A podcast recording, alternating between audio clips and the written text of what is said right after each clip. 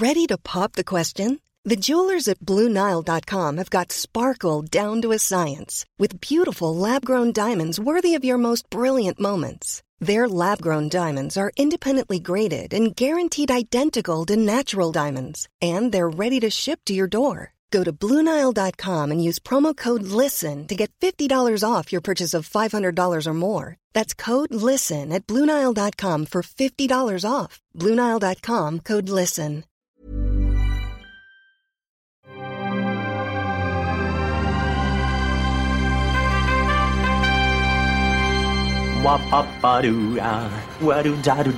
Steven, arrête s'il te plaît, j'ai jamais pu encadrer Michel Legrand.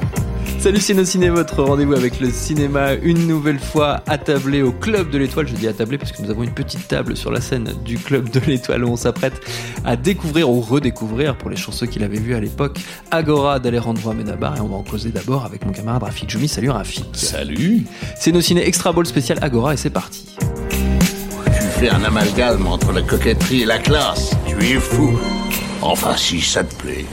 Agora, c'est 2009. Ça s'inscrit comment dans la carrière d'Amenabar C'est un projet qu'il a commencé à développer euh, après être sorti du tournage de Mar Adentro. Euh, il avait pris des vacances en fait à l'époque à Malte et euh, il s'est tapé. Bon, déjà, c'est un mec qui s'est toujours un peu intéressé aux, aliens, aux extraterrestres et à différentes conspirations, comme tous les geeks, euh, mais aussi à l'astronomie. Et il a commencé à se taper la série de Carl Sagan consacrée à, à, ça et dans laquelle il y avait plein d'astronomes qui étaient cités, donc Ptolémée et autres, Kepler, etc. Et c'est là qu'il a entendu parler la première fois de ce personnage d'Hypatie. Et ça l'a frappé. Ouais. Euh, et en s'intéressant pas seulement au personnage d'Hypatie, mais à l'époque à laquelle elle a vécu et exercé, il s'est il s'est fait la réflexion que cette époque ressemblait beaucoup à la nôtre. Euh, et donc le, le, le, projet était né de est né de ça. Il avait un, un autre projet qui était celui de, de raconter l'espèce humaine par avec les yeux d'un extraterrestre d'ailleurs vu du vu du cosmos. Et, euh, et en fait ces deux projets se sont joints. Euh, c'est pour ça que dans Agora on a des plusieurs fois l'humanité qui est vue du ciel ouais. en fait. Comme si une, une, une, intelligence alien nous observait de loin dans nos dans nos petits déploiement, euh, voilà, et nos pleurs, nos pleurnicheries cosmiques. Euh, mais ce qui est assez extraordinaire, c'est que euh, ce geste-là du film, qui est de, de, de regarder l'espèce humaine un peu comme on regarderait des fourmis, il correspond parfaitement à la philosophie, euh, au soubassement philosophique de l'époque dont, il, dont le oui. film nous parle. Puisque donc on est en Alexandrie euh, au IVe siècle après Jésus-Christ. Et euh, c'est une civilisation qui est au carrefour euh, de, du reste de l'antiquité égyptienne, gréco-romaine, euh, et euh, de, de, ces religions euh, sémites qui commencent à, à, à monter, ah, donc bien sûr le christianisme. Euh, et, et au, au, au, cœur de ça, en Alexandrie, s'est développé une forme de, de, syncrétisme, de synthèse, qui a mêlé le, le, platonisme et le, et, le, mysticisme oriental, en fait. Et, sur, sur des analogies. Euh, une des phrases célèbres d'un texte attribué à Hermès Trismégiste, qui est un personnage légendaire euh, dont les, les, Alexandrins aimaient beaucoup parler.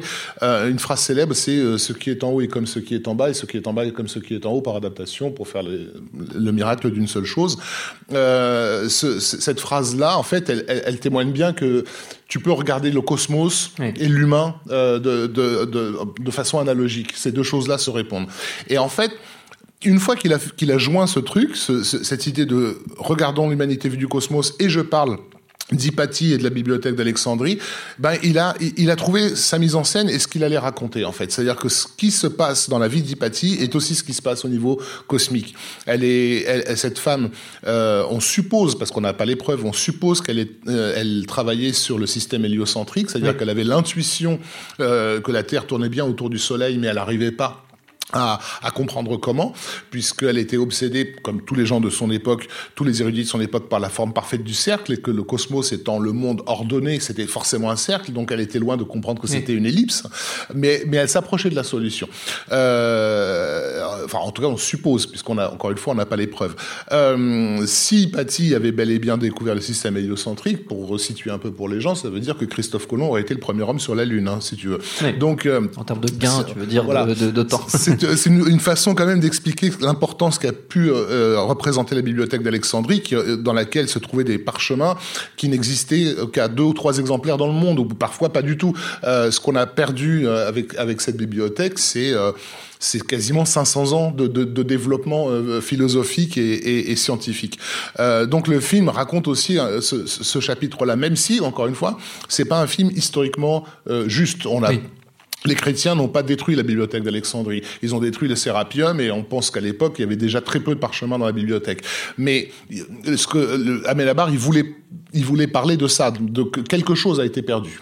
Euh, et ce, ce, ce, qui a été perdu pourra être perdu à nouveau. C'est pour ça que son film, il parle de, de l'époque à laquelle on vit aujourd'hui. Il met en scène des gens qui sont arrivés à un, à un stade de compréhension d'eux-mêmes et du cosmos qui est extrêmement euh, élevé et supérieur, mais qui ont complètement négligé la transmission de ce savoir à tous.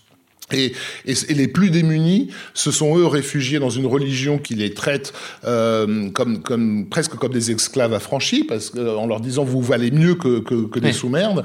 Euh, et, et, ces gens-là sont animés d'une foi, mais qui est une foi destructrice. C'est des fondamentalistes et ils vont tout péter. Ils s'en foutent que ça, que ça soit très joli et très intelligent. Ils vont tout raser et ils gagneront.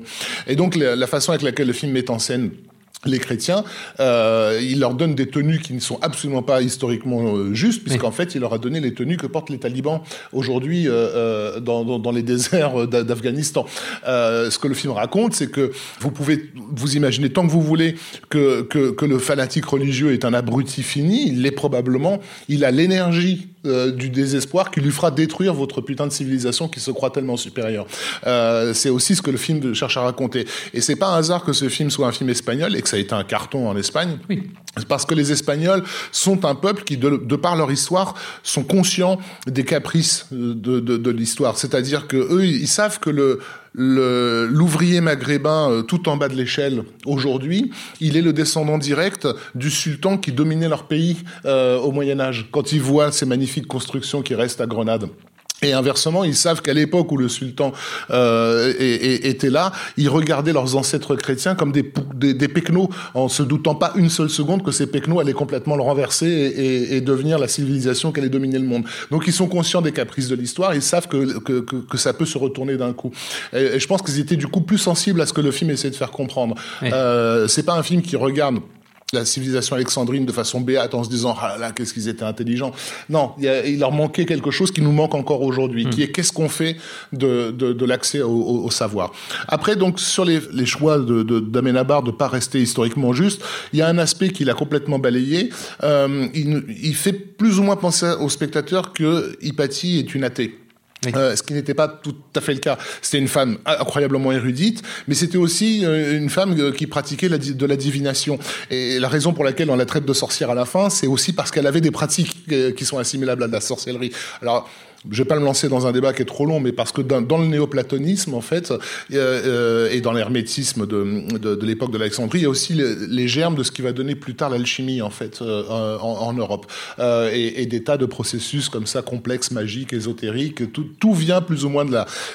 C'est vrai que Alexandrie au IVe siècle a été le centre d'un d'une synthèse mystique, philosophique, scientifique absolument euh, extraordinaire qui a, qui a tout contaminé après. Une fois que certains des textes vont être retrouvés, notamment les textes Thermès Trismégistes et traduits en, en, en Europe, euh, ils vont être traduits par, par Marcille Fissin à Florence par les, pour les Médicis et, et c'est ce qui va littéralement donner la, la Renaissance en fait. Hein. Donc il y a, y, a, y a quelque chose de l'ordre du magique dans ce savoir qui a été perdu pendant, pendant 500 ans et qui va revenir et se régénérer euh, spontanément. Donc le film raconte ça, mais il le raconte dans sa mise en scène. Il le dit pas dans son discours. Et c'est là où je trouve que le film est, extraordinaire, c'est que vous verrez dans la scène d'ouverture, ça va super vite, mais euh, vous allez voir un, soleil euh, qui a une forme pas tout à fait très régulière. Tout d'un coup, il est entre deux piliers égyptiens, donc on sait qu'on est dans, l'héritage de l'Égypte de l'Antiquité. On sait que les Égyptiens et le soleil, il y avait un rapport très particulier avec. Il y a un voile qui apparaît devant le soleil, qui est le, ce que les Égyptiens appelaient le voile d'Isis. Euh, il nous cache quelque chose d'important, et ce voile tombe parce que on a un cours sur la gravité, et celui qui ramasse euh, ce, ce, tissu n'est pas la personne qui parle, mais un esclave en fait, c'est-à-dire quelqu'un qui a chuté de sa condition d'humain. Euh, et je sais pas, là ce que je viens de décrire, ça doit faire 20 secondes, oui. et on a déjà tout un système de, de, de résonance et de, et de, concordance qui s'est mis en place, qui est pas forcément là pour dire pour que le spectateur le décrypte, mais pour lui faire ressentir comment on pensait à cette époque. Euh, et quand on verra dans le film, euh, par exemple, tous les gens euh, pleurer ou crier et la caméra s'éloigner dans, dans, le cosmos pour entendre la Terre pleurer, euh, c'est pas seulement un geste poétique. C'est comme ça aussi que les gens de cette époque voyaient leur place au sein du, au sein du cosmos. Leurs pleurs à eux étaient les pleurs du, du cosmos. Donc, je, ce que j'aime dans ce film, c'est ça, c'est que il, il nous raconte de façon sensible euh, pas, seulement une page d'histoire, mais comment les gens de l'époque se, vivaient eux-mêmes en fait. Euh, et, et, et, ce que Hypatie est en train de rechercher scientifiquement, donc cette histoire de d'héliocentrisme et qu'elle est bloquée par cette idée de, de, de perfection du cercle, euh, elle n'arrive pas à le raccorder à ce qu'elle est elle-même. C'est-à-dire qu'elle n'est pas fidèle à sa propre philosophie. Euh, parce que si elle était fidèle à sa propre philosophie, elle, elle accepterait l'idée qu'elle est imparfaite. Et qu'en tant que...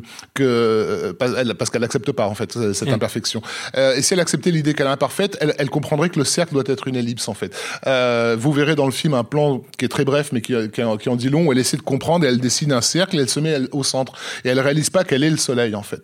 Elle est le soleil, et les, hommes de, cette histoire, les hommes qui tournent autour d'elle, en fait, tournent de façon elliptique, c'est-à-dire qu'ils rentrent dans le récit et ils ressortent, et ils reviennent et ils ressortent, et, ils sont tous attirés par elle, elle, brille, elle dégage une énergie incommensurable, euh, mais elle n'arrive pas à comprendre son rôle en fait euh, là-dedans. Si elle voulait créer l'harmonie, euh, cette harmonie à travers pas, pas qu'elle qu'elle pourchasse en fait, euh, euh elle euh, elle accepterait d'être le soleil et, et à ce moment-là les, les, planètes, c'est-à-dire les, les, astres errants que sont les hommes de sa vie, ne seraient pas partis dans tous les sens quoi. Donc le, voilà, ce que le, le, chaos que le film le, que le film raconte, il est à la fois dans les recherches scientifiques d'Hypatie et dans son aveuglement en fait. Euh, donc c'est vraiment c'est typiquement de la pensée hermétique, c'est-à-dire on est à ce niveau-là et à ce niveau-là et à ce niveau-là. Ce qui pour un, metteur en scène est idéal parce qu'on est dans la thématique, dans la symbolique, dans le, direct, le franc et le et le et l'intuitif et le sentimental et le tu tout tout ça est, est, est mêlé. Euh, c'est en ça que je trouve ce film vraiment admirable quoi. Malheureusement parce qu'il y a toujours un malheureusement. C'était là où j'allais en voilà. venir. Malheureusement, il n'a euh, pas cette, cette connu voilà. effectivement un cette écho admirable. Voilà. Cette érudition n'est pas toujours appréciée à sa juste valeur, et surtout par euh, par par la critique. Il y a la fâcheuse tendance de penser qu'elle est plus intelligente que les artistes. Euh, mais le film a été a été accueilli d'une façon absolument désastreuse. C'est-à-dire, on a entendu parler de pub Obao, euh, de Peplum BBC, euh, etc. Des gens n'arrivent même pas à le situer dans le temps, euh, parce qu'ils avaient tous l'impression que c'est un truc de, de, de, de Rome de l'Antiquité, alors qu'on est au IVe siècle, bordel. C'est quand même l'époque de Clovis, quoi, euh, laquelle on, on, on bon. Et, il faut relire les critiques d'époque pour voir à quel point ils étaient à côté, complètement à côté de la plaque. Ils ont fait aucun effort pour pour accéder à, à ce film, parce que c'est un film auquel on accède, et c'est là peut-être que c'est compliqué à la fois euh, par l'intellect et par la sensibilité. Euh, il faut se laisser porter. Euh, c'est un vrai film émotionnel, et, et par le biais de l'émotion, on peut raccorder avec ce que le film nous raconte profondément et ce que j'ai essayé maladroitement de, de, de débattre ici. Quoi.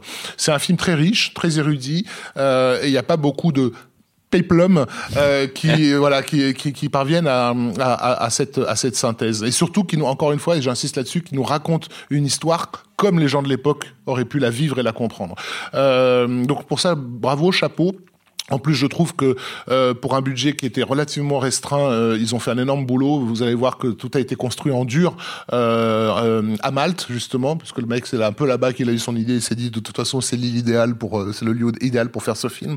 je trouve que l'interprétation de Rachel Weisz compte parmi ses probablement son meilleur rôle, enfin en, en ce qui me concerne. Je l'ai jamais vu aussi aussi riche en fait. Mmh. voilà. Puis on n'a pas eu beaucoup de de, on a eu ces, dix dernières années euh, euh, tout un effort de fait pour euh, remettre la femme au premier plan dans les dans les productions euh, euh, d'envergure, etc., pour donner des rôles forts et tout ça. Et, et la plupart du temps, moi, j'ai pas mal pas mal de problèmes avec ce qu'on appelle des rôles, des rôles forts féminins. Et lorsqu'il y en a vraiment, comme celui qu'on va voir là, ça passe complètement à la, à, la, à la, trappe. Pourtant, pour moi, c'est pour le coup un, vrai rôle modèle, quoi. Tu vois, ce personnage d'Hypatie est absolument fascinant. donc là, ce film a tous les atouts. Et je, je c'est pour ça que je suis content que ce soir il y ait quand même des gens qui ne l'aient jamais vu et qui se sont déplacés pour le pour le découvrir. J'espère que les années vont vont lui être euh, ainsi favorables parce qu'il le mérite. Est-ce que justement, euh, et on terminera peut-être là-dessus, est-ce qu'il a connu, est-ce qu'il fait partie de ces films maudits, on en a Mm. projeté quelques-uns euh, ici, qui ont connu une seconde vie, en tout cas un, un- un Non. début de succès dans, dans le marché du DVD, de la vidéo, Non, du et, Blu-ray? et- et- et c'est assez dommage, effectivement, euh, en partie parce que c'est une production euh, compliquée. Elle a été produite par plusieurs boîtes euh, espagnoles, euh, indépendantes et tout, avec des espèces de deals euh, à l'étranger. Il a mis beaucoup de temps à se, à se vendre aux États-Unis, notamment, il est etc. sorti de manière assez partielle, Voilà. enfin, c'était très compliqué. Et donc il est il est dans aucun gros catalogue. Si c'était un film Universal, Warner, etc. Même si c'est des bids, c'est des films qui circulent de toute façon que tu retrouves sur les plateformes, sur Netflix, tout ça, après. voilà. Et donc les gens ont toujours une chance de pouvoir tomber dessus par hasard. Un film comme ça, il se retrouve un peu dans les limbes en fait. Euh, donc il n'a pas encore eu la chance d'être redécouvert. Il faut justement des gens courageux comme nous, euh, Thomas, pour pour l'imposer euh, et amener d'autres gens à, à le- à le découvrir. Ça prendra plus de temps, mais je pense que parce que c'est un film qui est excellent, euh, de toute façon, il est condamné tôt ou tard à, à être découvert à sa juste valeur. Eh ben, démarrons dès à présent cette entreprise de réhabilitation euh, d'Agora, d'Amenabar. Notre temps est écoulé. Merci beaucoup. Merci. Trafic, merci au public et au Merci. Club de l'Étoile pour leur accueil. Euh, Binge.audio pour toutes les infos utiles et puis on vous dit à très vite. Préfère partir plutôt que d'entendre ça, plutôt que d'être sourd.